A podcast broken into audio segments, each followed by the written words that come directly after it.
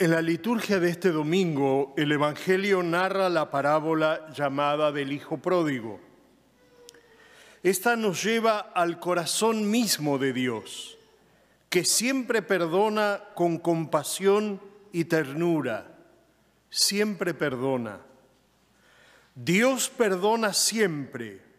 Somos nosotros los que nos cansamos de pedir perdón, pero Él perdona siempre. Nos dice que Dios es Padre, que no solo acoge de nuevo, sino que se alegra y hace fiesta por su Hijo, que ha vuelto a la casa después de haber derrochado todos sus bienes. Nosotros somos ese Hijo y conmueve pensar en cuánto nos ama y espera siempre el Padre.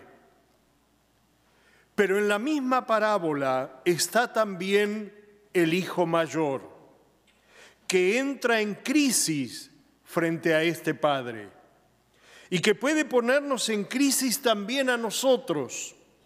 De hecho, dentro de nosotros está también este Hijo mayor y al menos en, al menos en parte tenemos la tentación de darle la razón. Siempre había hecho su deber, no se había ido de la casa. Por eso se indigna al ver al padre abrazar de nuevo al hermano que se ha portado mal. Protesta y dice, hace tantos años que te sirvo y jamás dejé de cumplir una orden tuya. Sin embargo, por ese hijo tuyo incluso celebras una fiesta. No te entiendo. es la indignación del hermano mayor. De estas palabras emerge el problema del hijo mayor. En la relación con el padre, él basa todo en el puro cumplimiento de los mandamientos, en el sentido del deber. Puede ser también nuestro problema, nuestro problema entre nosotros y con Dios. Perder de vista que es Padre y vivir una religión distante, hecha de prohibiciones y deberes. Y la consecuencia de esta distancia es la rigidez hacia el prójimo, que ya no se ve como hermano. De hecho, en la parábola, el hijo mayor no dice al padre mi hermano, no, dice tu hijo, como diciendo no es mi hermano. Y al final precisamente él corre el riesgo de quedar fuera de casa. De hecho, el texto dice, no quería entrar porque estaba el otro. Viendo esto, el padre sale a suplicarle, Hijo, tú estás siempre conmigo y todo lo mío es tuyo. Trata de hacerle entender que para él cada hijo es toda su vida esto lo saben bien los padres, que se acercan mucho al sentir de Dios. Es bonito lo que dice un padre en una novela de Balzac. Cuando me, me convertí en padre, entendí a Dios. ¿Mm? En este momento de la parábola, el padre abre el corazón al hijo mayor y le expresa dos necesidades que no son mandamientos, sino necesidades del corazón. Convenía celebrar una fiesta y alegrarse, porque este hermano tuyo estaba muerto y ha vuelto a la vida. Miremos también si nosotros tenemos en el corazón las dos necesidades del Padre, celebrar la fiesta y alegrarnos. En primer lugar, celebrar la fiesta, es decir, manifestar nuestra cercanía a quien se arrepiente o está en camino, a quien está en crisis o alejado. Podemos preguntarnos, ¿por qué hay que ser así? Porque esto ayudará a superar el miedo y el desánimo que pueden venir al recordar nuestros propios pecados.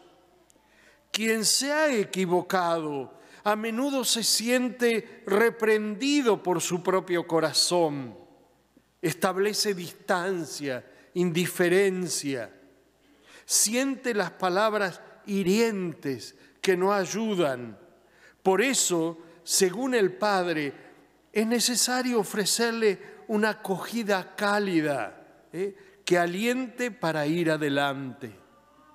Los obispos de América Latina en la conferencia de Aparecida dicen, cuando nos invitan a la acogida cordial, dice, el que se acerca a la iglesia tiene que sentir que es abrazado con el corazón. ¿eh? Ustedes tienen un término muy bonito los mexicanos, ¿no? Tiene que sentirse apapachado, ¿eh? acariciado. Eso es lo que el Señor nos invita. ¿eh? ¿Cuántos vienen heridos buscando esa caricia, ese abrazo de consuelo, ¿eh? de alivio? Pero este Padre, este ha hecho muchas cosas, no solamente una acogida cordial, sino que le puso un anillo en la mano, le puso sandalias en los pies, mató el cordero engordado para poder celebrar. ¿eh? Nosotros hacemos fiesta cuando alguien se acerca, lo abrazamos, buscamos a quien está lejos, deseamos celebrar fiesta con él. ¿Cuánto bien puede hacer un corazón abierto, una escucha verdadera, una sonrisa transparente? Celebrar fiesta no es hacer sentir incómodo. ¿eh? Eh, no es hacer sentir incómodo. El padre podría decir, está bien hijo, vuelve a casa, vuelve a trabajar, vete a la habitación, prepárate y al trabajo. Y este habría sido un buen perdón. Pero no. Dios no sabe perdonar sin hacer fiesta. Y el Padre hace fiesta por la alegría que tiene porque ha vuelto su Hijo. Y después, según el Padre, es necesario alegrarse. Quien tiene un corazón sintonizado con Dios, cuando ve el arrepentimiento de una persona, por graves que hayan sido sus errores, se alegra. ¿Eh? Es como cuando uno ve a un padre que ha cachado a su hijo en travesuras, ¿eh? gruesas travesuras. ¿eh? Y cuando mira la carita de arrepentimiento, el padre termina sonriendo, ¿eh? porque no hay nada más maravilloso ni más poder que el corazón del hijo que se arrepiente, que pide perdón. Dios se alegra cuando nosotros somos capaces de pedir perdón. No se queda quieto sobre los errores, no señala con el dedo el mal, sino que se alegra por el bien, porque el bien del otro es también el mío. Y nosotros sabemos ver a los otros así. Sabemos y entendemos que el bien del otro es nuestro bien. Y para finalizar, quiero apropiarme de las palabras del Papa Francisco en el Ángelus de esta mañana. Él cuenta una historia al final, antes, antes del rezo del Ángelus, una historia que es inventada, pero que, pero que hace ver el corazón del Padre. ¿eh? El Papa contaba ¿eh? que en una obra pop hace unos tres o cuatro años sobre el argumento del hijo pródigo, ¿eh? y, toda la historia del de, el hijo pródigo. ¿eh? Al final, cuando el hijo decide volver a casa del padre, habla con un amigo y le dice, ¿sabes?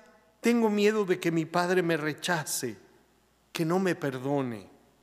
Y el amigo le aconseja que le mande una carta al padre y, y, que le diga, Padre, estoy arrepentido, quiero volver a casa, pero no estoy seguro si tú estarás contento. Si quieres recibirme, por favor, pon un pañuelo blanco en la ventana. ¿eh? Y después empezó el camino. Y cuando estaba cerca de la casa donde el camino hacía una curva, una última curva, cuando tuvo de frente su casa, ¿qué vio? No un pañuelo. Estaba llena de pañuelos blancos, la ventana, todo. El Padre nos recibe así, con plenitud, con alegría. Este es nuestro Padre Dios. Este es un Padre que nos quiere convertir y transformar desde el amor.